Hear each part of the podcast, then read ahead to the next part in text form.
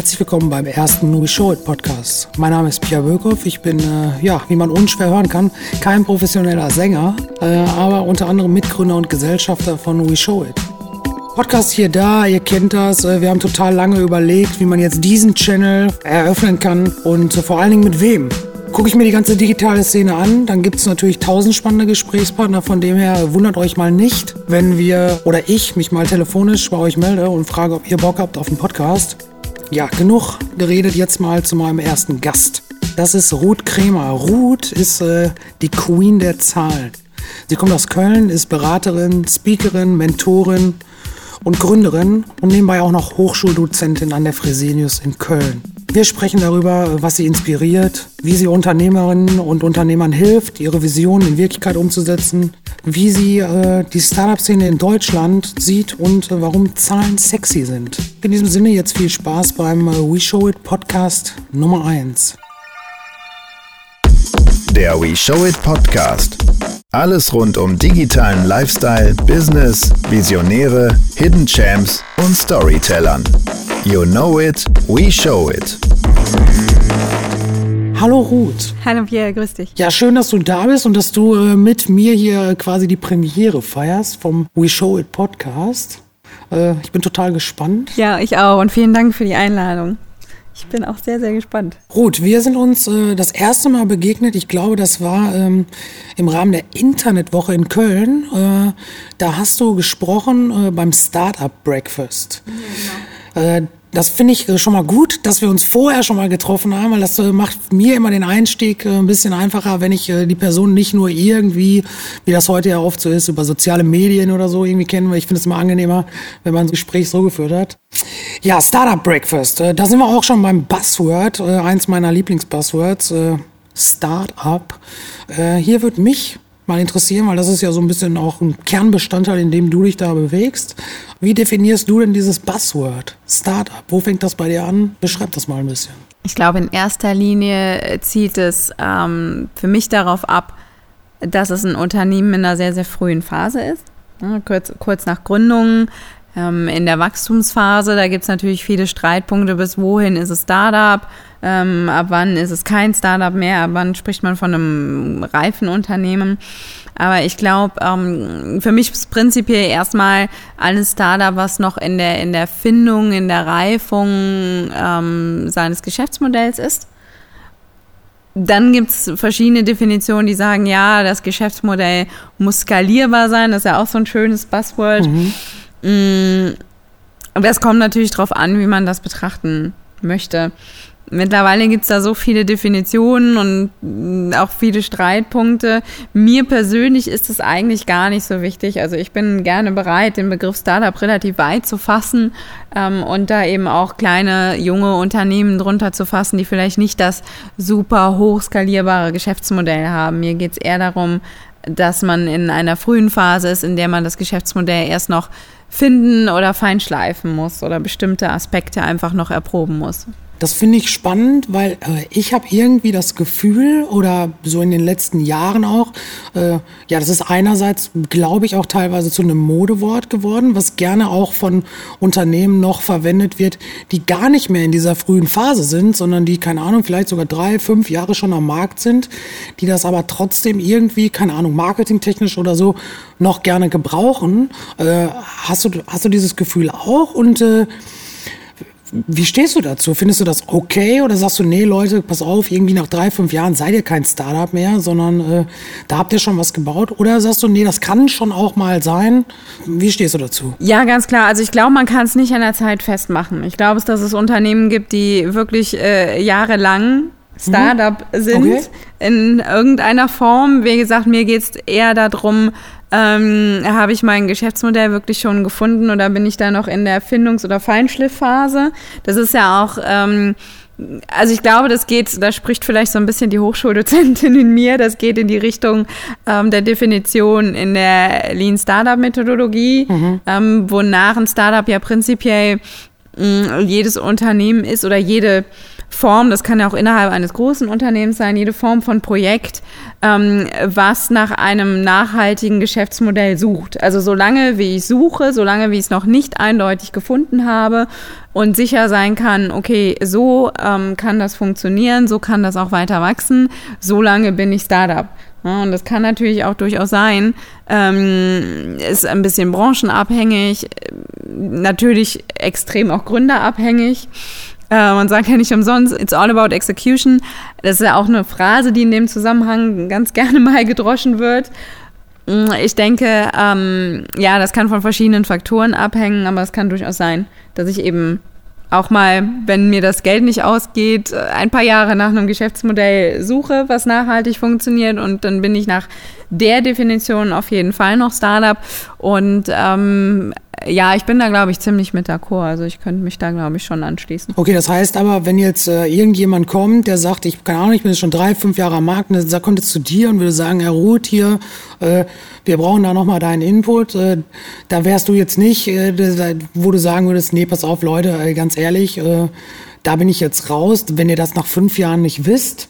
Oder würdest du einfach sagen, nee, äh, klar, aber da äh, ja, da geht man logischerweise dann ja einfach, steigt man an einem ganz anderen Punkt dann ein. Ja, das auf jeden Fall. Also man geht schon anders ran, aber ich würde eher sagen, im Gegenteil, ich fände das super spannend. Also das sind natürlich Themen, wo man sich denkt, okay, mein erster Gedanke wäre, mh, mm, wie, wie kann es eben sein, dass es, wenn es wirklich jetzt nach fünf Jahren äh, immer noch nicht ähm, das Geschäftsmodell wirklich gefunden hat, ähm, aber es existiert ja noch, also dann muss entweder aus irgendeiner Ecke wahnsinnig viel Funding gekommen sein. Das heißt, jemand glaubt an diese Idee, diesen Markt, was auch immer, an einen bestimmten Aspekt von der ganzen Sache, ähm, was ich dann auch schon mal wieder spannend wäre. Also es ist ja schon was Besonderes dann. Ne? Und ähm, das würde mich natürlich schon unheimlich reizen, da tiefer reinzugehen und zu gucken, okay, was ähm, ist denn das Besondere an der ganzen Geschichte?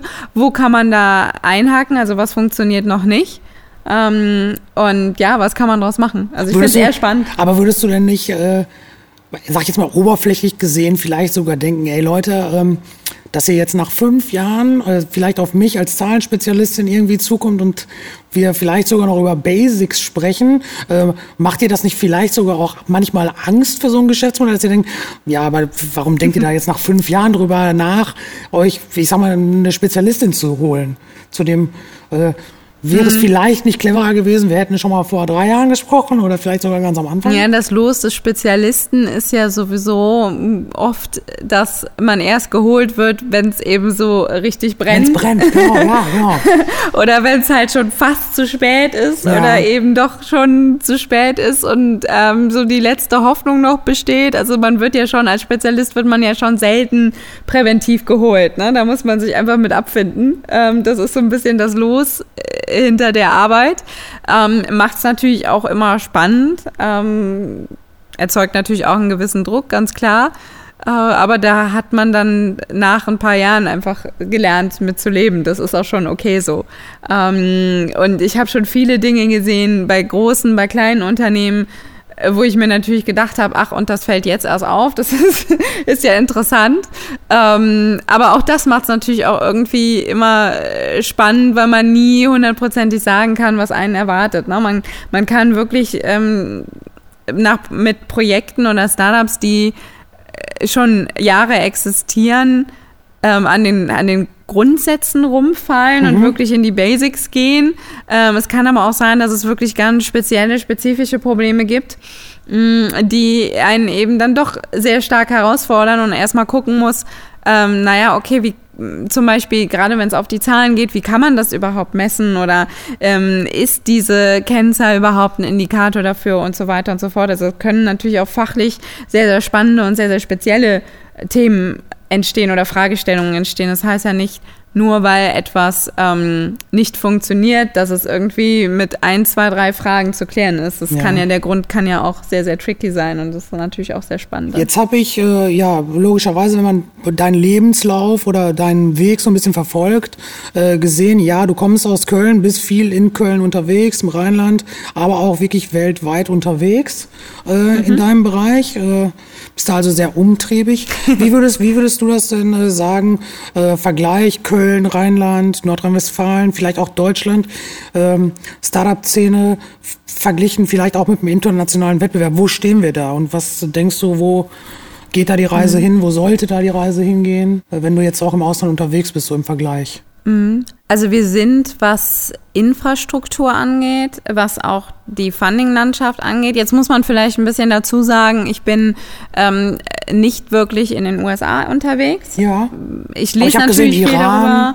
Genau, Beispiel. im Iran war ich, da durfte ich ähm, als Jurymitglied bei einer Startup-Tour dabei sein. Bali ähm, habe ich gesehen. Ja, genau. Ähm, in Budapest durfte ich vor kurzem einen Vortrag halten mhm. in einem Coworking Space das ist alles super spannend. Also mein Vergleich ist natürlich Europa und ein bisschen darüber ja. hinaus. Ähm, eben wenig USA. Deswegen äh, kommt mir im Vergleich Deutschland fundingtechnisch, infrastrukturtechnisch sehr weit vorne vor. Okay, ja. In dem meine, Vergleich, den ich jetzt habe. Ich wollte gerade sagen, weil was man so hört, klar, USA ist wirklich ein ganzer Markt, ein ganz anderer Markt mhm. für sich. Ne? Also da ja. hat man gerade, was so ähm, den Bereich Risikokapital angeht, äh, glaube ich, dreht sich da der Groschen ein bisschen anders, ein bisschen ja, schneller. Definitiv. Das fehlt hier so ein bisschen, glaube ich, und könnte uns. Das ist ein eigenes Thema, glaube ich. So, ne? Äh, ja, ja, so, ne? Aber ähm, das ist so das, was ich mitkriege. Aber also da würdest du schon sagen, hängt Deutschland nicht hinterher, sondern da sind nee, wir gut nicht. unterwegs. Nee, gar nicht. Also da würde ich schon sagen, im europäischen Vergleich und wie gesagt, ein bisschen darüber hinaus sind wir äh, schon sehr, sehr gut unterwegs. Mhm. Ähm, es ist ja auch nicht nur Funding, es ist ja auch viel Infrastruktur, Bildung ist ein Thema. Ich finde, wir haben in den letzten Jahren unheimlich stark aufgeholt, was die Ausstattung der Universitäten mit Ansprechpersonen, mit Gründerzentren ähm, angeht. Es gibt immer mehr Fördermöglichkeiten, gerade jetzt in NRW auch durch das neue Gründerstipendium. Mm, es gibt unheimlich viele spannende Möglichkeiten, die in den letzten Jahren dazugekommen sind. Natürlich ist noch nicht alles perfekt und es entwickelt ja, sich noch genau, sehr viel. Sagen, aber im internationalen Vergleich sind wir da, glaube ich, echt nicht stark aufgestellt. Weil ich finde oft sogar diese Infrastruktur, diese Ansprechpartner ähm, wichtiger als das reine Funding. Weil ich bin der festen Überzeugung, wenn man Gründern nicht schon möglichst früh auch möglichst viel Wissen mitgibt, Absolut. dann reicht auch die beste Funding-Landschaft nichts, weil, was heißt nichts, aber es, es bringt einfach auf ähm, unterm Strich nicht so viel. Ich denke, das ist unheimlich wichtig, ähm, Gründern wichtige Themen schon früh mitzugeben und die Möglichkeit zu geben, ich weiß nicht, auf Pitch-Events zu trainieren sozusagen. Wie präsentiere ich mich richtig? Ja, das zu gucken, wo, wo, wo steht denn mein Produkt? Wie, wie äh, genau. äh, auch äh, gar nicht zwingend, äh, habe ich so in meiner Laufbahn auch mitbekommen, nicht zwingend immer, um zu erfahren, äh, kann ich jetzt hier wirklich direkt den Sale machen, sondern auch äh, Erfahrungen zu sammeln und auch äh, mal zu gucken, ähm, wie wertvoll ist denn eigentlich das, was ich da mache? Ist das interessant? Spricht das die Leute an? Muss ich da noch mal ran? Genau, solche Dinge, aber auch der Kontakt zu Vorbildern, das finde ich unheimlich wichtig, ne? dass man eben auch ähm, Gründer kennenlernt, die es sozusagen geschafft haben, mhm. die einfach ein ja, nachhaltig funktionierendes Unternehmen aufgebaut haben, ähm, da eben auch Vorbilder zu sehen, die live zu treffen, sich mit denen unterhalten zu können, die eigenen Fragen stellen zu können. Ähm, das habe ich immer wieder als unheimlich wertvoll gesehen und auch bei anderen Gründern beobachtet.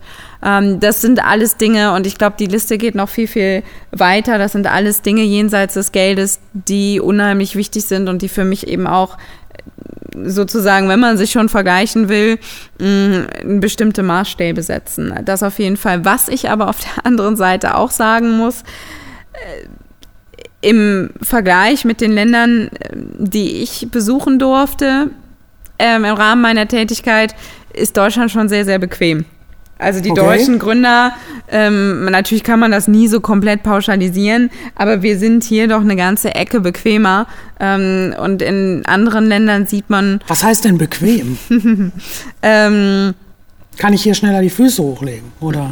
Ja, Füße hochlegen ist vielleicht ein bisschen weit gegriffen, aber ähm, das Engagement vieler Gründer in anderen Ländern ähm, ist, ja, nehme ich einfach als stärker wahr. Ne? Okay. Also die, die rufen Leute an ohne Ende, um die ersten Kunden zu bekommen. Also die geben ein bisschen Feedback anders Gas, die wollen schneller ja. vorankommen. Also ja, die ruhen sich nicht aus, sondern äh, die probieren schneller aus, die machen, die geben Gas, die wollen Ja. schneller vorankommen. Ja, die machen einfach mal, die sind sich für nichts zu schade sozusagen. Ja, ne? okay. Ja. Ähm, die haben vielleicht So ein noch bisschen eine mehr viel, Trial and Error auch. Ja, Try and Error, aber auch eine viel stärkere, ja, wie soll man sagen, Pack-an-Mentalität Ja. sozusagen. Ne? Die, die machen einfach, die stellen sich auch mit ihren Produkten auf die Straße sozusagen ja- oder, und verkaufen die. Mag ja vielleicht auch daran liegen, äh, keine Ahnung, ich weiß jetzt ja äh, nicht, äh, wie stark oder äh, überhaupt von der Wirtschaft äh, die Länder sind, in denen Ja. du da unterwegs bist. Das ist bestimmt Äh, ein Faktor. Dass, dass, dass die da auch wirklich sagen, so pass auf, äh, ich, ich will hier raus, sage ich jetzt mal überspitzt gesagt, aber ich will hier was reißen, ich will hier was machen. Also deswegen gebe ich auch nochmal wirtschaftliche anders Not, Gas. ja, entschuldige, wirtschaftliche Not ist in vielen Ländern bestimmt auch ein Faktor. Was Antrieb. heißt Not oder Ja, ähm, einfach ein der Antrieb. Antrieb. dass man als Gründer, als sein eigener Chef vielleicht einfach auch andere Chancen hat Ja. als, als Angestellter. Ne? Das kann ich mir, also das glaube ich schon. Durchaus, ja. ja. Kann durchaus auch ein Antrieb sein. Wohingegen hier oft ja ähm, eher das wirtschaftliche Risiko als Gründer gesehen wird, ähm, anstatt die Möglichkeit. Ne? Das ja, Ja. steckt da bestimmt auch ein ganz, zu einem ganz großen Teil. Auf jeden Fall können wir ja. auch ein Lied von singen. Ähm, äh, kommen, wir, kommen wir, und das ist eigentlich eine schöne Überleitung zu, äh, mal zurück zu deinem Schwerpunktthema, den Zahlen. ähm, ich finde das total charmant, dass du als Frau dich hinstellst äh, mit dem Slogan äh, Numbers are sexy, also Zahlen sind sexy. ähm, ja, wie kamst du denn da drauf und äh, was, was, was machen Zahlen denn bitte sexy? Wie kam ich da drauf, ist eine super schwierige Frage. Das, ich glaube, das ähm, kam irgendwann einfach so in meinem Gehirn auf, ähm, als ich darüber nachgedacht habe, naja, wie will ich anderen Menschen eigentlich nahebringen, was ich mache? Äh, Weil ich einfach, jetzt muss man dazu sagen, ich habe mich immer schon irgendwie dafür interessiert. Ich war immer ähm, sehr gut in Mathe in der Schule schon. wollte sagen, das fing dir Hab's dann auch er studiert. Mathe studiert, genau, ja, ja. genau, genau. Hab's, hab's dann tatsächlich auch studiert. ähm, und ja, also mir kam es immer spannend vor und ich musste dann aber doch sehr schnell merken, dass andere Menschen das nicht so spannend finden und meiner Begeisterung da wenig folgen konnten. Ähm, als ich mich dann damit im unternehmerischen Kontext beschäftigt habe, fand ich das natürlich super spannend und das ist auch der Punkt, wa warum ich immer noch total davon überzeugt bin, Numbers are sexy, ähm, weil es einfach naja, ich brauche sie einfach. Ne? Die sagen so viel über mein Business aus. Ich kann damit so viel darstellen. Ich kann damit so viel kontrollieren, verbessern, optimieren. Und im Endeffekt entscheidet das dann darüber, ob mein Business funktioniert oder nicht. Ähm, ich kann einfach. Ja, das sind die Fakten auch es einfach, Kann, ne? Ja, es sind einfach die harten Fakten. Ähm, natürlich machen diese Zahlen mein Business nicht erfolgreich. Das muss ich selber Ja. mit meinen Taten und mit meinen Aktionen machen. Ne? Zahlen verkaufen keine Produkte. Aber die richtigen Zahlen können mir eben zeigen, wie mein Business funktioniert und was falsch läuft.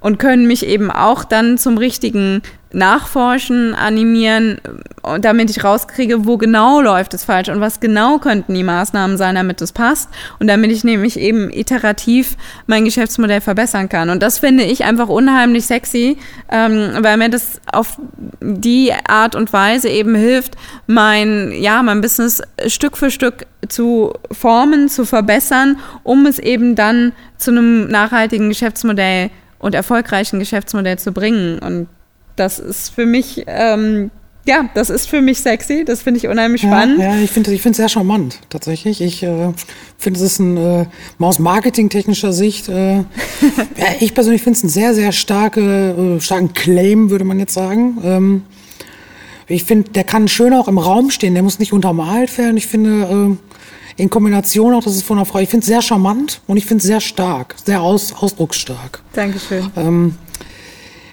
Jetzt äh, legst du oder jetzt setzt du dem Ganzen ja teilweise sogar noch, äh, finde ich, äh, auch in der charmanten Art wieder so ein bisschen die Krone auf. Ähm, und bezeichnest dich, und damit, äh, das fand ich total spannend, ähm, du gibst dir, äh, ja, wenn man überlegt, was schreibe ich denn auf so meine Visitenkarte?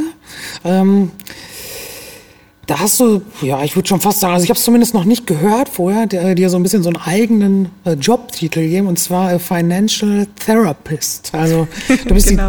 die äh, Therapeutin äh, im Finanzbereich. Ähm, Finde ich auch wieder total spannend. Beschreib doch mal, äh, wie man sich da von dir therapieren ja. lassen kann, quasi. naja, ich therapiere ja keine Menschen, sondern ja. ich therapiere eben Geschäftsmodelle. Ähm, und das ist eben genau der Punkt. Ne? Äh, ich habe auch lange darüber nachgedacht, wie nenne ich mich jetzt, weil ich sehe mich eigentlich weniger direkt als Coach, weil ein Coach ist für mich auch jemand, natürlich versteht Coach jeder direkt und das ist natürlich auch was, was äh, durchaus auf das, was ich äh, tue, zutrifft, ja. weil ich gebe ja Workshops etc. Ähm, aber ein Coach ist für mich doch jemand, der irgendwie sehr stark formt und Einfluss nimmt. Und das will ich eigentlich weniger, sondern mir ist es unheimlich wichtig, ähm, im Endeffekt die richtigen Fragen zu stellen, die eben auch mal wehtun können, auch gerade was die Zahlen angeht. Und die Gründer dadurch äh, zum Nachdenken, und zwar zum tiefen Nachdenken über ihr Geschäftsmodell zu bringen und sozusagen die Lösung aus den Gründern äh, rauszukitzeln durch die richtigen Fragen, die ich natürlich vorher nicht kenne und die Gründer ja vorher auch nicht gekannt haben, sonst hätten sie ja schon, wären sie ja schon selber drauf gekommen. Und das ist für mich im Endeffekt dieses, ja, dieser, dieser sozusagen therapeutische Aspekt, ne, die richtigen Fragen zu stellen. Ähm, und ähm, die Gründer eben zum Nachdenken zu bringen und so ein bisschen das Nachdenken zu steuern und zu, ja, zu katalysieren, aber eben nicht meine Meinung, was sie tun sollten, ihnen ins Gehirn zu pflanzen. Das möchte ich nämlich nicht, weil es ist nicht mein Business. Ich bin der tiefen Überzeugung, mhm. dass jeder Gründer sein eigenes Business hat und für sich selber wissen muss, was für sein Business am besten ist. Das weiß ich nicht, das kann ich nicht wissen. Aber ich kann eben helfen, dahin zu kommen. Richtige Fragen. Ich habe mir natürlich hier äh, vorbereitend auf den Termin so ein paar hier auf mhm. meinen Spickzettel geschrieben. Ähm, und ich, äh, wenn ich jetzt ein Startup wäre, dann würde ich jetzt mal äh, die Frage stellen oder mal so eine Kombination. Äh, erstens, wann brauche ich Geld und wofür? und äh, auf der Suche nach, nach den Investoren gibt es ja tausende Möglichkeiten, irgendwie an Geld zu kommen, ob äh, äh, Crowd Invest, Business Angel Invest etc. pp. Äh, die Leute, die jetzt zuhören, die werden da auch alles äh, kennen. Das müssen wir wahrscheinlich jetzt nicht von vorne aufrollen. Ähm, was äh, glaubst du denn, in welchem Bereich äh, oder was ist, was ist die sinnvollste Art vielleicht? Oder welche findest du am, am, am hilfreichsten, an welcher Stelle? Und ähm, wann würdest du vielleicht sogar sagen, äh, probiert ohne Invest, zieht das Ding vielleicht lieber alleine durch, wenn ihr die Möglichkeit habt. Ich meine, das ist natürlich immer ja wahrscheinlich der Königsweg, wenn sich das jemand leisten kann, ist das natürlich spannend und interessant.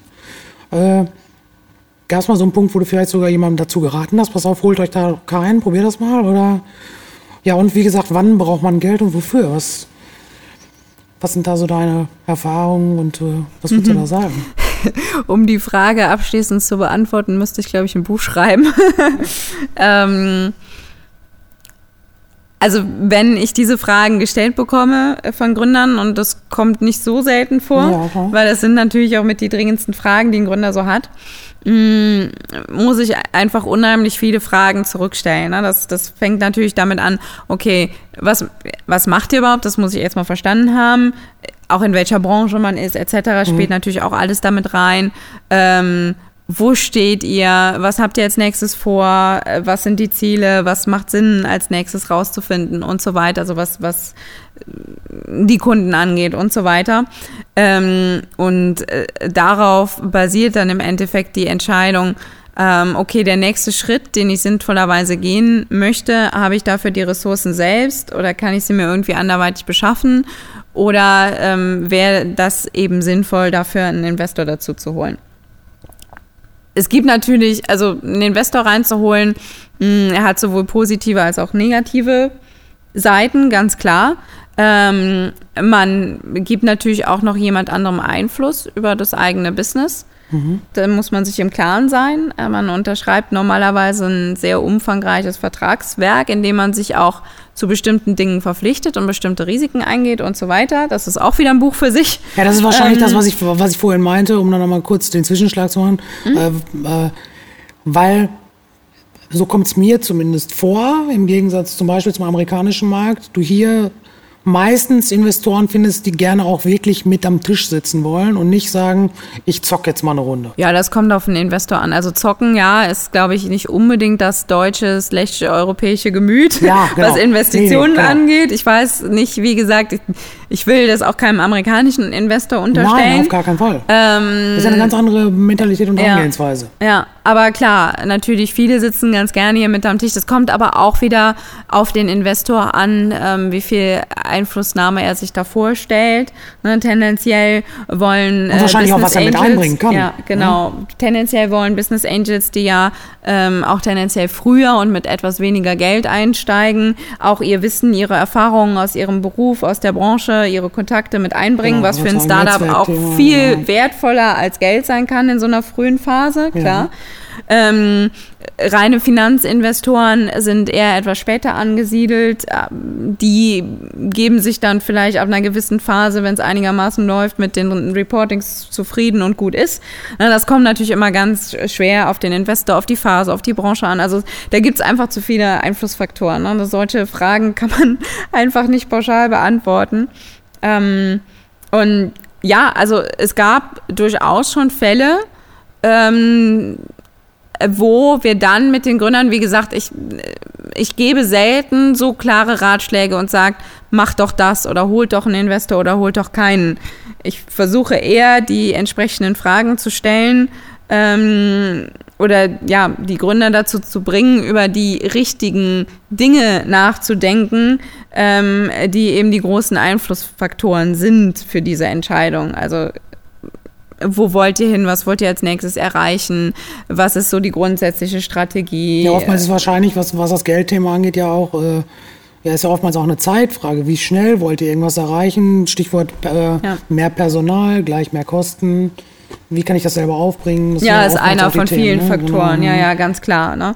Und ähm, da kamen wir durchaus dann schon mal zu dem Schluss, dass die Gründer dann sagten, ja, okay, ich habe Möglichkeit A, ähm, dann könnte ich vielleicht so und so schnell wachsen oder dann könnte ich vielleicht das und das als nächstes erreichen oder in dem Jahr ähm, mit B würde ich, ähm, also ohne Investment würde ich vielleicht langsamer wachsen, aber dann habe ich die und die Faktoren, die dafür sprechen.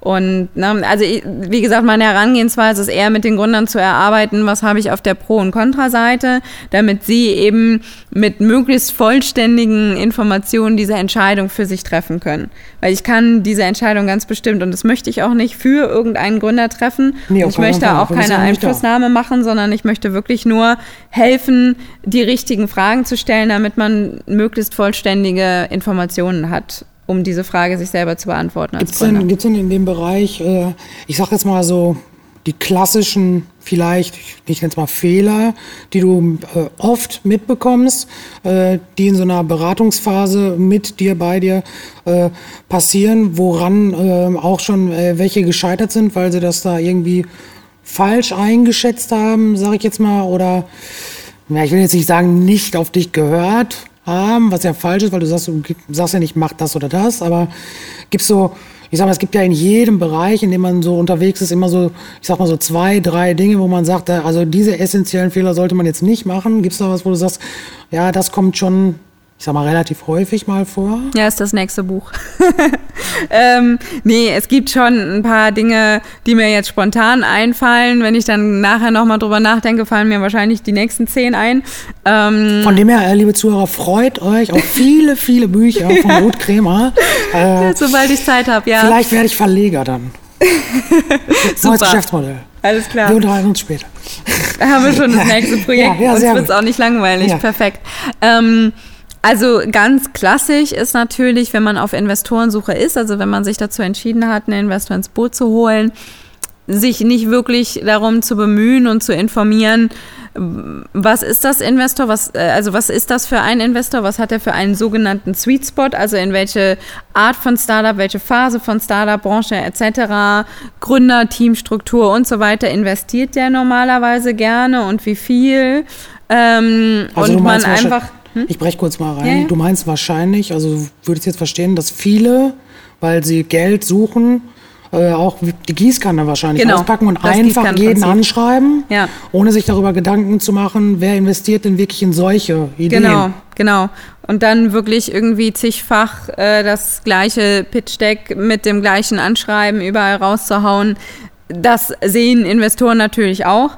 Ähm, und das bringt relativ wenig. Also man sollte sich schon eben die Zeit nehmen zu schauen, wer passt wirklich zu mir, für wen könnte ich interessant sein, was ist für die besonders wichtig. Dem einen Investor ist vielleicht sehr wichtig, schon relativ früh die Technologie tief zu verstehen. Ähm, dem nächsten ist die Traction besonders wichtig. Gut, die ist im Endeffekt immer wichtig, aber ne, es, es gibt natürlich immer äh, so Dinge, die man rausfinden kann, oft, wenn man auch mit anderen Startups spricht, zum Beispiel, äh, die da schon eine Stufe weitergekommen sind, etc., ähm, die man eben rausfinden kann, okay, was ist denen besonders wichtig, passe ich da vielleicht sogar mein Pitch-Deck nochmal so ein bisschen an, äh, mache ich vielleicht bei dem einen oder anderen nochmal eine Folie dazu, den den nächsten vielleicht in der frühen Phase erstmal nur langweilen würde, oder, oder, oder. Ähm, und vor allen Dingen schreibe ich die so an, dass die wissen, okay, ich habe mich damit beschäftigt, ich weiß, was die suchen und vielleicht, wenn ich hier und da ein bisschen von dem sogenannten Sweet Spot abweiche, kann ich erklären, warum die trotzdem für mich sehr geeignet wären ähm, und so weiter. Also das ist ein großer Fehler, den viele machen, dieses Gießkannenprinzip und eben dem Investor mh, nicht wirklich zeigen, ähm, hier, wir passen echt gut zusammen, guck's dir doch mal genauer an. Das so ein bisschen, das finde ich total witzig. Äh, das ist ja so ein bisschen wie äh, damals schon, äh, als man auf der Jobsuche war. Mhm. Äh, das funktioniert ja eigentlich beim Bewerben genauso. Das Stimmt, ist ja irgendwie was, fast ja. so ein bisschen das Gleiche. Ne? Also der da gibt's- gleiche Tipp, ne? Da gibt's diese, da gibt's diese Leute, die äh, schreiben 4000 Bewerbungen, schicken überall die gleiche hin. Ähm, und manchmal macht's schon irgendwie der Einstiegssatz, wenn ich den schon individualisiere, äh, der macht dann schon den Unterschied oft. Ne? Und Genau, so ist es oder- wahrscheinlich mit ja. den Pitch-Decks dann. Ne? Ja, Einstiegssatz wäre dann auch eher einschreiben. Ne? Pitch Deck würde ich dann echt mit dem Lebenslauf vergleichen. Ja. Ähm, dass ich ja auch sage, wenn ich auf eine bestimmte Stelle passend erscheinen will, dann schaue ich ja auch nochmal in meinen Lebenslauf und sage, okay, was sollte ich vielleicht da nochmal rausstellen, was ich da gemacht habe, was vielleicht den einen Ar Arbeitgeber mehr interessiert und den anderen weniger. Ähm, ja, das ist ein ähnliches, sind ähnliche Gedankengänge, könnte man durchaus so ein bisschen, so ein bisschen äh, so vergleichen, wobei ich mich natürlich schon ähm, dagegen wäre, als Startup den Investor als Arbeitgeber zu sehen. Den Fehler Nee, sollte klar, man auch nicht machen. nicht. Ich Das mögen nämlich auch viele nicht. Das wäre vielleicht so Ja. der nächste Hinweis. Ja, ne? auf jeden Fall. ähm, wenn man äh, das irgendwie zu sehr als, ja, als so eine Art, ähm, der bezahlt ja mein Gehalt dann ansieht. Ähm, wenn Investoren das merken, dann finden die meisten das auch gar nicht so schön. Nee, das finde ich mit Sicherheit gar nicht spannend, weil die wollen ja auch nicht so gesehen, sondern wollen ja gerne auf, ich sag mal, auf Augenhöhe Geschäft betreiben. Ne? Oder auf Augenhöhe ein Geschäft bauen. Ja, zusammen. es ist schon auf jeden Fall eine Partnerschaft. Also Genau. so würde ich es sehen. Ja, ja, aber da gehen natürlich die Meinungen auch immer drüber auseinander. Ähm, nächster Punkt, denke ich, ist natürlich auch so ein bisschen mein Herzensthema, ist die Finanzplanung, äh, weil Investoren einfach unheimlich viele Finanzpläne sehen, die super schwer zu durchschauen sind und dann auch irgendwo Murks sind und das Papier nicht wert sind. Ne? Wenn, wenn man sie dann ausdrucken würde, glücklicherweise ist ja heute meistens alles digital. Ähm, aber auch einfach die Zeit nicht wert sind, sich mit ihnen auseinanderzusetzen, weil man auch genauso gut würfeln könnte. ne? Also wenn man sich da keine Gedanken zu gemacht hat und ähm, in dem Plan nicht abbilden kann, wie das eigene Business funktioniert, dann merkt das auch der Investor. Wenn man da einfach so ein bisschen gewürfelt hat, na, was will ich denn für Einnahmen in einem Jahr haben, ja, dann trage ich die mal ein. Und dann muss ich natürlich auch aufpassen, dass die Kosten nicht zehnmal so hoch sind, so in der Art. Ja, das, ähm, Das, äh, das erinnert mich an Fehler. eine, äh, ja, oder an mehrere Abende, die ich äh, vorm Fernseher verbracht habe. Und äh, jetzt kommen wir zum äh, Thema Höhle der Löwen, wo, glaube ich, ja total oft, äh, also kriege ich mit, dass, äh, ja, da diese Fehler auch tatsächlich vor der Kamera äh, gemacht werden, also das heißt, die Leute gehen da teilweise ja wirklich unvorbereitet, gerade was ihre Zahlen angeht, hin und da werden die ja relativ schnell, ich will nicht sagen entlarvt, aber schon auseinandergenommen, weil die Investoren gerade das nicht mögen. Also die möchten gerne natürlich klare Antworten auf ihre Zahlen haben, ähm, weil das natürlich wahrscheinlich erstmal das Greifbarste auch ist. Höhle der Löwen, hast du auch tatsächlich äh, so eine Schnittmenge zu? Äh, magst du uns mal erzählen, was du da äh, getan hast, vielleicht tust? Genau, also ich durfte jetzt für die fünfte Staffel, die ab Herbst ausgestrahlt wird, als Beraterin fungieren. Ähm, ich habe ähm, ja im Endeffekt die äh, Produktionsfirma bei der ähm, Auswahl und der Vorbereitung der Kandidaten unterstützt, damit eben genau das nicht passiert, ähm, damit eben ja nicht der Eindruck entsteht, sie sind total unvorbereitet und kennen ihre Zahlen nicht. Ähm, ja, im Endeffekt war das der Schwerpunkt meiner Arbeit, also die, die Produktionsfirma bei der Auswahl und bei der Vorbereitung der Kandidaten zu okay, das heißt, das heißt, du, äh, du guckst dir vorher, ich sag mal, so einen Pool an Bewerbern an oder äh, schon die vorselektierte Auswahl von denen, die ja definitiv, sag ich mal, dabei sein sollen, dass die einfach, ich sag mal, nochmal überprüft oder gut vorbereitet, eher quasi wirklich in die Aufnahme gehen oder? Genau, ich komme ein bisschen später in den ja, Prozess okay. rein und ähm, da gibt es dann oft einfach ganz verschiedene Fragen auch zu klären, wo ich dann nochmal nachhake, wo ich mir das dann nochmal anschaue. Ähm, auch zum Verständnis, um halt auch wirklich das Geschäftsmodell zu verstehen, äh, die Pläne der Gründer zu verstehen ähm, und so weiter. Und dann eben auch, ja, dann spreche ich ähm, oft in, in langen, intensiven äh, Telefongesprächen mit den Gründern um, um in der Tiefe das Geschäftsmodell zu verstehen und zu verstehen, ähm, ob sie es selber auch entsprechend darstellen können, die richtigen Kennzahlen parat haben und auf kritische Fragen eben der Löwen auch vorbereitet sind. Ja, äh, die Löwen kontaktieren jetzt aber nicht dich und sagen mal, wie sieht es denn hier aus, sondern äh, du bereitest wirklich nur die Gründer quasi so ein bisschen, du schleifst die so ein bisschen, damit die da, äh, also die tauschen sich nicht mit dir vorher irgendwie aus. Das ist schon real, was da. Ja, natürlich. Das ist ja das Konzept der Sendung, dass ja. die äh, Löwen ja, die Startups vorher auch nicht auch. Ja, gesehen genau. haben. Ähm, dass es halt wirklich dieses Aufeinandertreffen ähm, komplett frisch ist. Ähm, von daher, ich arbeite eben auf, ja, ähm, das ist ja aber bestimmt total spannend, wenn du dann äh, da jemanden siehst, äh, die du da ja auch beraten hast. Äh, wenn der dann vielleicht deinem Rat nicht folgt und dann äh, da dann doch irgendwie passiert, dass äh, irgendwie jemand sagt, ja, äh, nee, Leute, ärgert dich das dann oder denkst du dir dann so, ja, okay, it's your choice? Ähm, ich Ist leide, ja klar?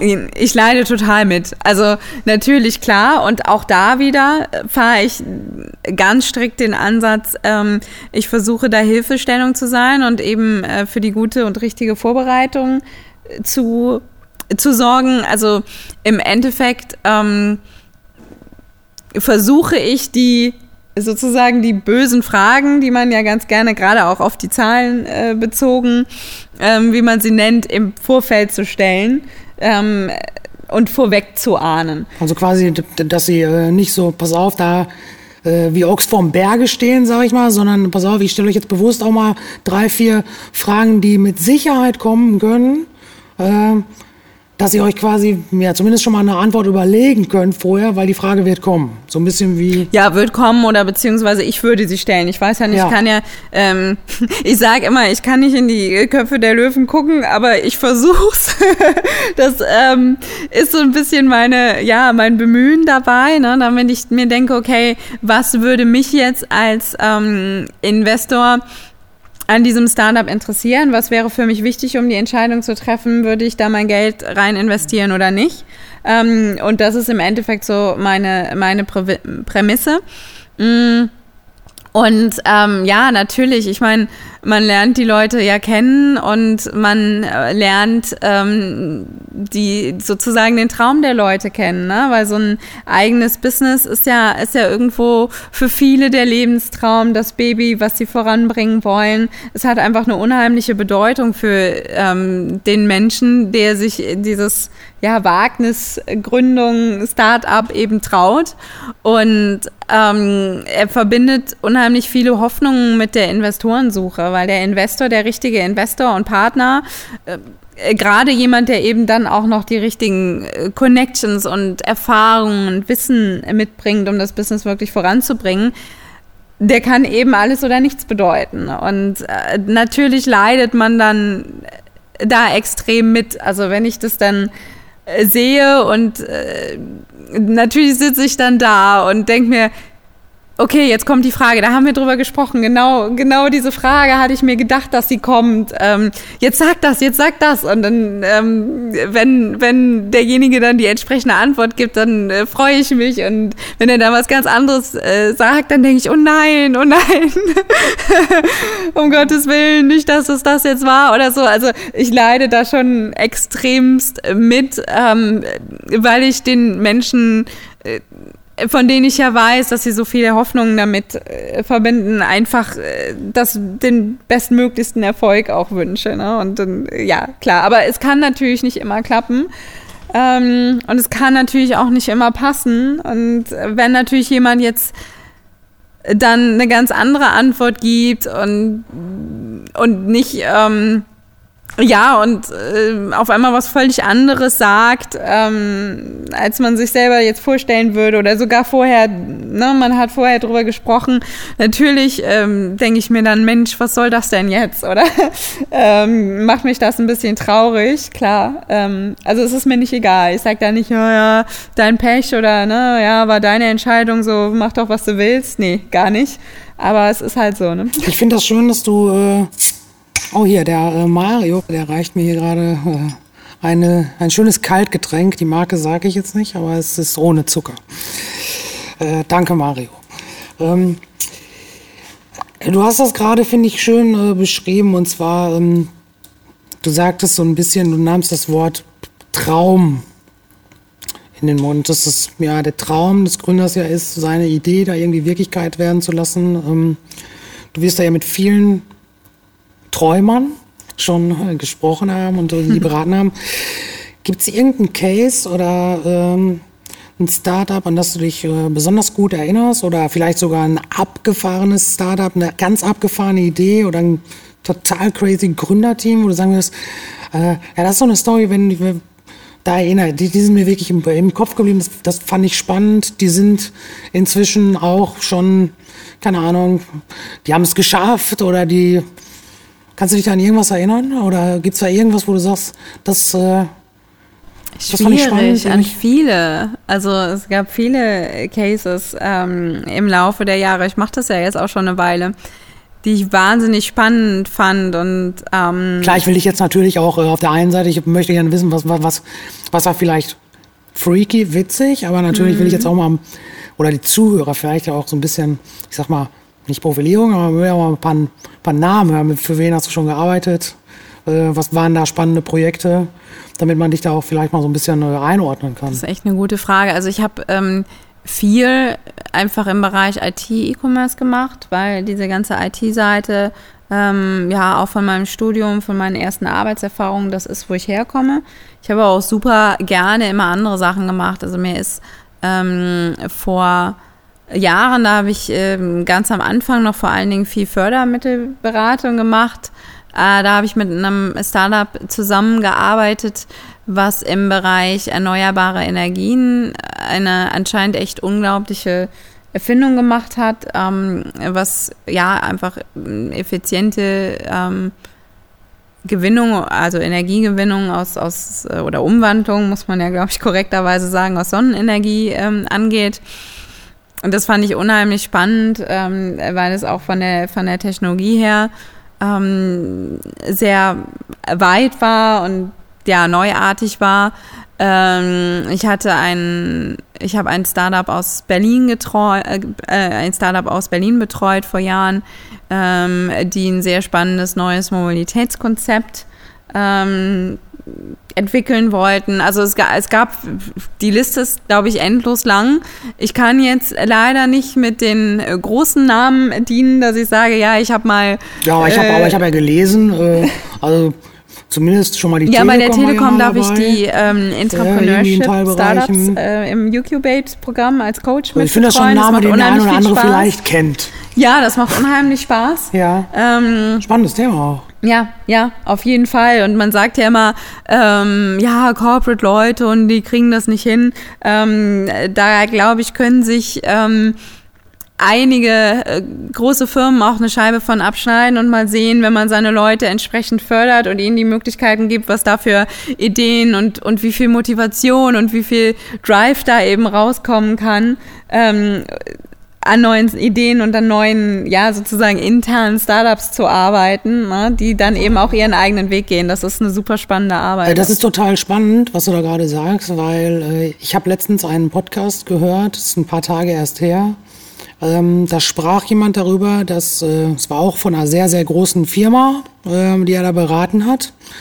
Ähm, dass die, äh, das war ein Verlagshaus, die äh, inzwischen übergegangen sind, äh, genau um quasi Mitarbeiter zu fördern, dass sie den Mitarbeitern die Möglichkeit geben, wenn sie starke Ideen haben, ähm, ja, diese quasi wirklich ans Dach heranzutragen und dass sie es dann erlauben, fördern und unterstützen, dass äh, innerhalb der Firma neue Firmen gegründet werden, wo dann auch diejenigen, die mit der Idee ankommen, quasi äh, ihr eigenes Business innerhalb der Firma neu bauen können. Das fand ich sehr, sehr spannend. Genau, das ist einer von ja, verschiedenen Ansätzen.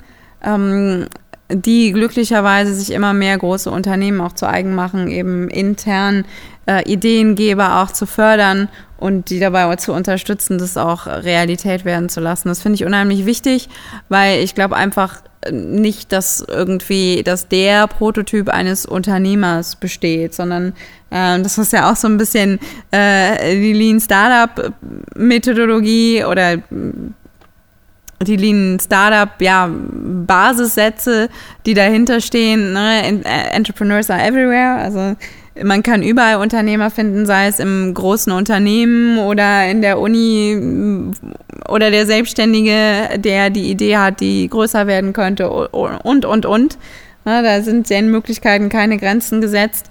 Und es ist halt immer die Frage, ähm, wenn man die Leute unterstützt, was passiert dann? Und das kann eben sehr, sehr spannende Auswirkungen haben. Eine spannende Frage, die ich, äh, ja, also ich würde dich gerne mal auf die andere Seite stellen. Und zwar, ähm, stell dir, ich könnte dich jetzt eigentlich fragen, ähm, ich sage jetzt mal ein bisschen einfach gesagt, worein würdest du denn investieren?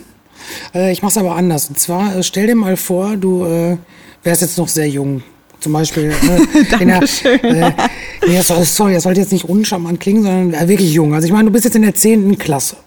Ja, da stellen sich jetzt gerade wirklich elementare Fragen. Also sprich Ausbildung, Studium, Abi, alles hintereinander, in welcher Reihenfolge. Ähm, welchen Weg würdest du heute mit Weitsicht mal auf, auch mit Blick in die Zukunft äh, denn einschlagen?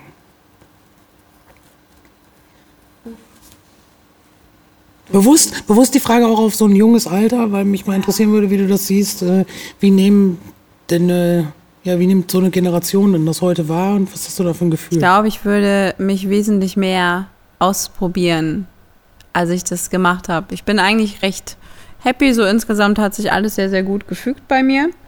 Ähm, auch mit dem Studium, was ich, ähm, glaube ich, oft genug verflucht habe, aber im letzten, äh, letzten Endes hat sich doch alles sehr schön zusammengefügt.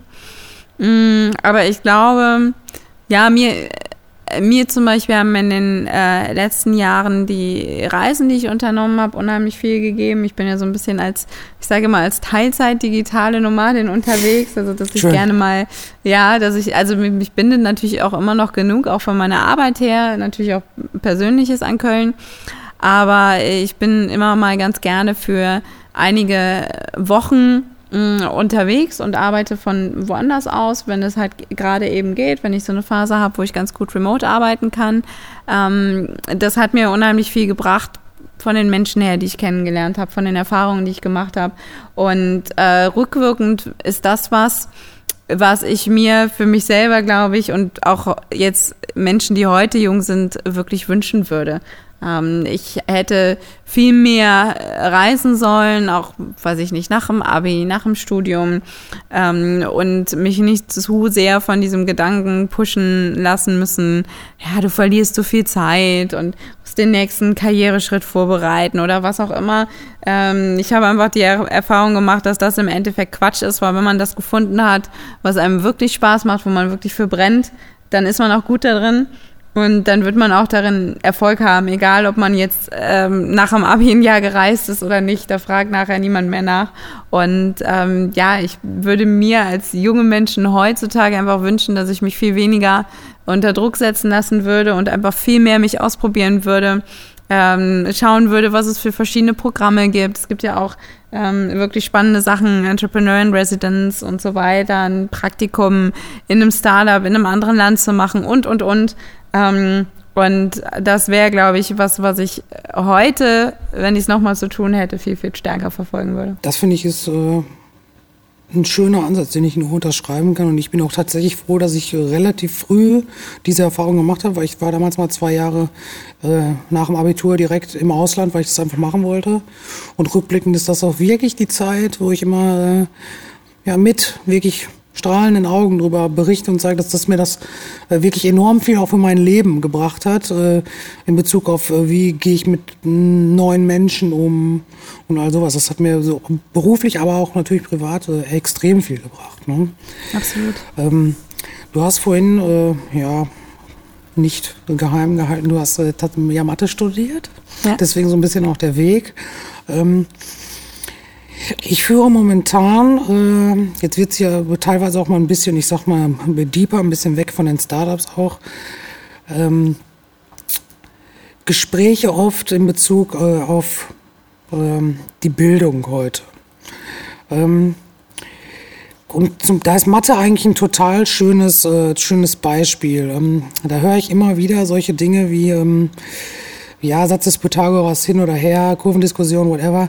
Warum bringt man denn den jungen Leuten nicht früher zum Beispiel wirklich essentielle wirtschaftliche Prozesse zum Beispiel bei? Also wirklich Dinge, die einen wirklich im Leben begegnen. Was hältst du von dieser These und was glaubst du, wann sollte man da ansetzen? Weil ich finde das schon eigentlich eine spannende Sache. Nicht, dass das andere unwichtig wäre, aber so ein bisschen mehr näher an dem, was ich wirklich brauche. Weil äh, ich sage jetzt mal, keine Ahnung, jeder von uns muss in seinem Leben mal irgendwann Steuern machen. Mhm. Klar, dafür gibt es Steuerberater, whatever. Aber mhm. ähm, dass mir das zum Beispiel oder dass ich anhand von solchen Beispielen nicht näher an dem arbeite oder gelernt werde, äh, auch wirklich zum Beispiel wirklich im Bereich Mathematik, was finde ich ja wirklich sehr, sehr wichtig ist im Leben.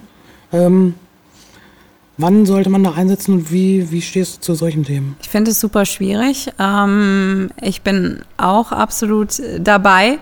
Und einer der ersten, der schreit, ähm, wenn es heißt, dass unser Bildungssystem dringend reformiert werden muss.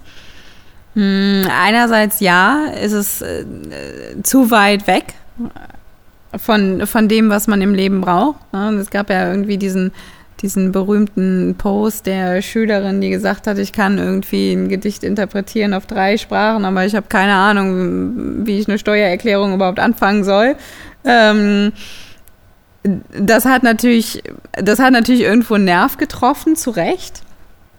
Auf der anderen Seite denke ich auch, dass wir uns ähm, wirtschaftlich, gesellschaftlich in ähm, einen Bereich entwickeln, wo auch andere Fertigkeiten eben notwendig sind. Es wird super viel über Digitalisierung und künstliche Intelligenz etc. gesprochen und diskutiert, wie wird es in der Zukunft aussehen.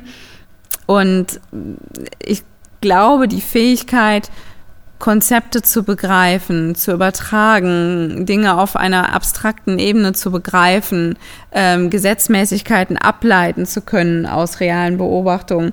Das sind alles Dinge, ähm, die natürlich zu erlernen nicht so einfach sind. Ähm, und ja, haben für mich sehr, sehr viel mit Mathematik zu tun auch, oder teilweise zumindest.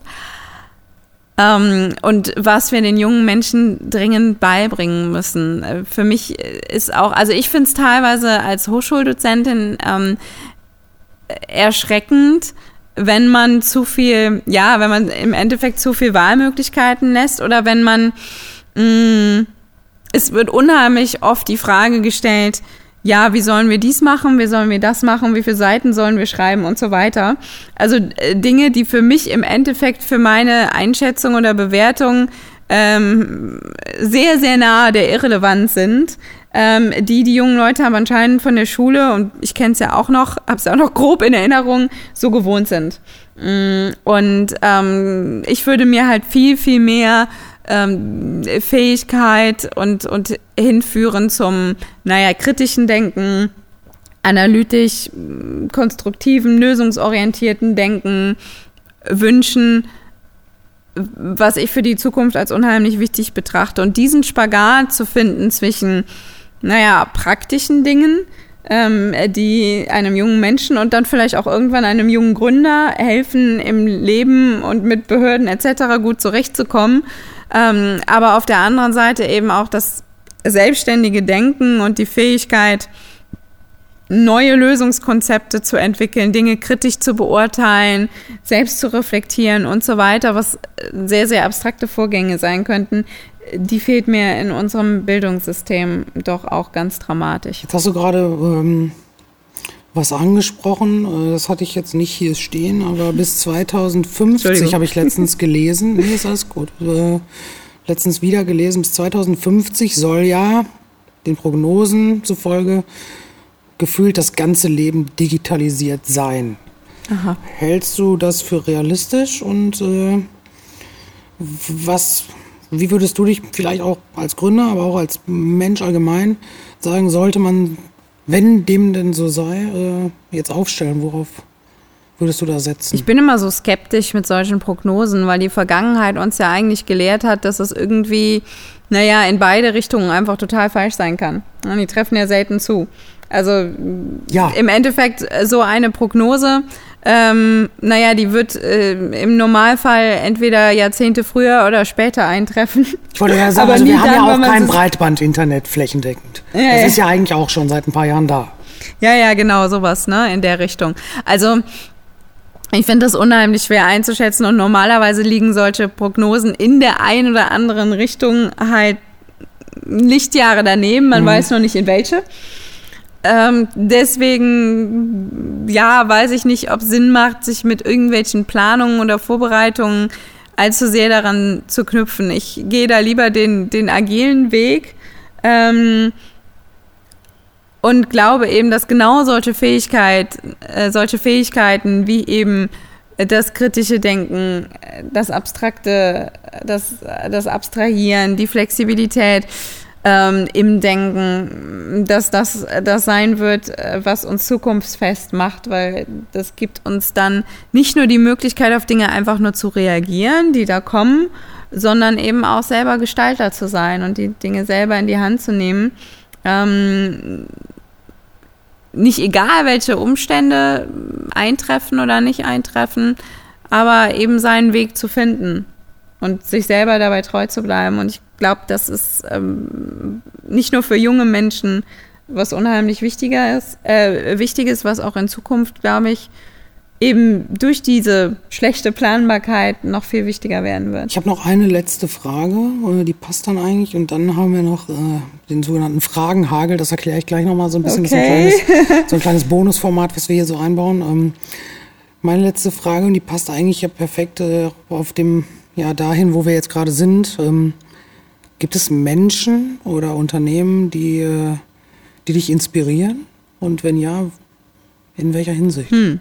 Oder hast du jemanden in deiner ja, Vergangenheit, oft spricht man ja von einem Mentor oder so, wo man sagt, ja, da, da gibt es schon irgendwie jemanden oder jemanden, dem ich folge, dem ich, was ich sehr spannend finde? Ja, also definitiv. Mich haben immer ähm, mich haben viele Menschen schon inspiriert und ähm, ich war sehr glücklich, sie getroffen zu haben. Ähm, ich habe auch Menschen in meinem Umfeld, deren Rat ich unheimlich äh, schätze ähm, und froh bin, ähm, ja, quasi sie auch als, als Sparringspartner für neue Ideen zu haben, was mein Business angeht und so weiter.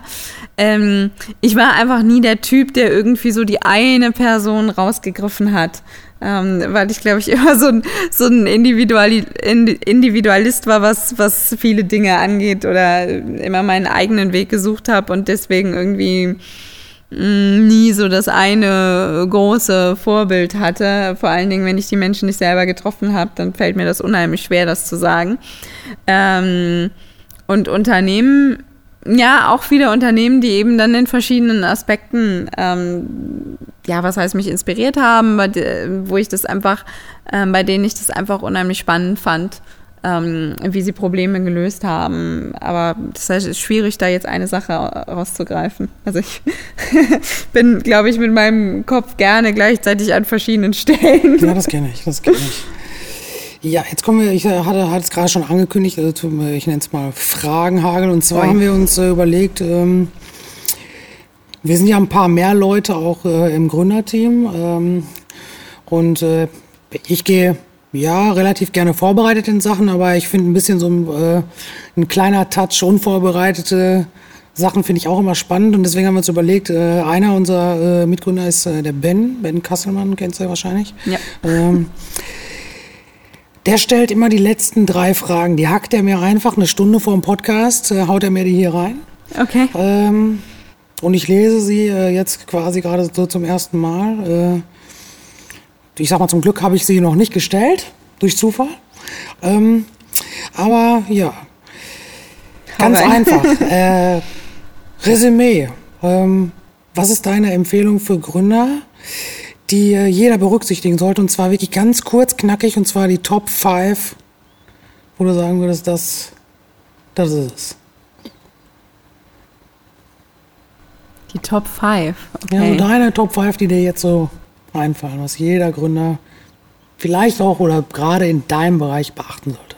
Es hört sich jetzt so ein bisschen abstrakt an. Wahrscheinlich würde man jetzt als erstes erwarten, dass ich sage, so bau deinen Finanzplan auf und mach dies und mach das. Ähm, ich weiß gar nicht, also es ist bestimmt bei den Top Ten würde es wahrscheinlich auch dabei sein. Äh, ich weiß gar nicht, ob ich jetzt auf fünf komme, weil ich mich eher darauf konzentrieren würde, mh, mm, auf Dinge, die sich so ein bisschen abstrakter, vielleicht so ein bisschen spirituell anhören, aber eigentlich sehr pragmatisch gemeint sind ähm, nämlich sich selber treu zu bleiben, vor allen Dingen. Ich äh, oft äh, fragen mich eben Gründer, soll ich dies oder soll ich das machen? Soll ich mir eine typische Frage, die du auch eben gestellt hast, soll ich mir einen Investor reinholen oder nicht? Ähm, wie gesagt, ich kann helfen, die richtigen Fragen zu stellen, aber im Endeffekt sage ich immer, muss der Gründer eben auch entscheiden, oder die Gründerin natürlich, was fühlt sich für mich richtig an, womit fühle ich mich wohl und was bin ich. Es bringt nichts, einem Rat von einem noch so hoch angesehenen Mentor, Vorbild etc. zu folgen, wenn sich das für mich einfach absolut falsch anhört. Ähm, deswegen, was glaube ich auch so in die Richtung spielt, hört sich immer so, hört sich immer so platt an, folge deinem Herzen, aber genau das ist es eben. Ne? Also ähm, eben auch nichts zu machen, wo ich denke, oh ja, das könnte erfolgreich sein und das könnte das super Thema werden, weil der Markt ist groß und bla bla. Aber wenn ich da eigentlich nicht so richtig Lust drauf habe. Ja, weil was zu machen, wo ich nicht mein ganzes Herzblut reinhänge, ähm, sondern wo ich eigentlich nur hoffe, durchreich zu werden, das geht normalerweise nach hinten los. Aber also das habe ich selten, selten erlebt, ähm, dass das dann auch wirklich funktionieren kann. Wahrscheinlich, weil man eben diese berühmte Extrameile dann nicht geht, wenn man nicht mit vollem Herzblut dabei ist. Ähm, also das wären auf jeden Fall so Dinge, die bei mir äh, ganz, ganz weit oben stehen. Ähm, vielleicht kommen dann so langsam äh, die, die klassischen Tipps, ne? dass man alles sauber aufstellt, dass man sich überlegt, ähm, wie genau das Business funktioniert und die entsprechenden Zahlen dafür zusammenstellt und so weiter und so fort. Das ist aber so ein Themenkomplex, naja, das ist im Endeffekt so ein, so, ein, so ein ganzer Wald an Zahnrädern, die ineinander greifen sollten und, glaube ich, nicht so der der eine Tipp. Also für mich ganz, ganz oben stehen wirklich diese Sachen, dass man sich selber treu bleibt und dass man das tut, wo man auch ähm, wirklich hintersteht und wirklich Bock drauf hat. Ja, das äh, kann ich verstehen und finde ich äh, sehr tiefgründig. ähm, die zweite Frage, die ich hier stehen habe, ist, äh, was würdest du verändern, damit das Gründen in Deutschland einfacher oder noch einfacher gemacht wird, damit, es, damit noch mehr Leute vielleicht den Mut beweisen, das zu tun? Oder glaubst du, wir, die sind, Köpfe. wir sind. oder, oder hast du das Gefühl, wir sind extrem mutig, über, darüber brauchen wir gar nicht sprechen, es gibt genug?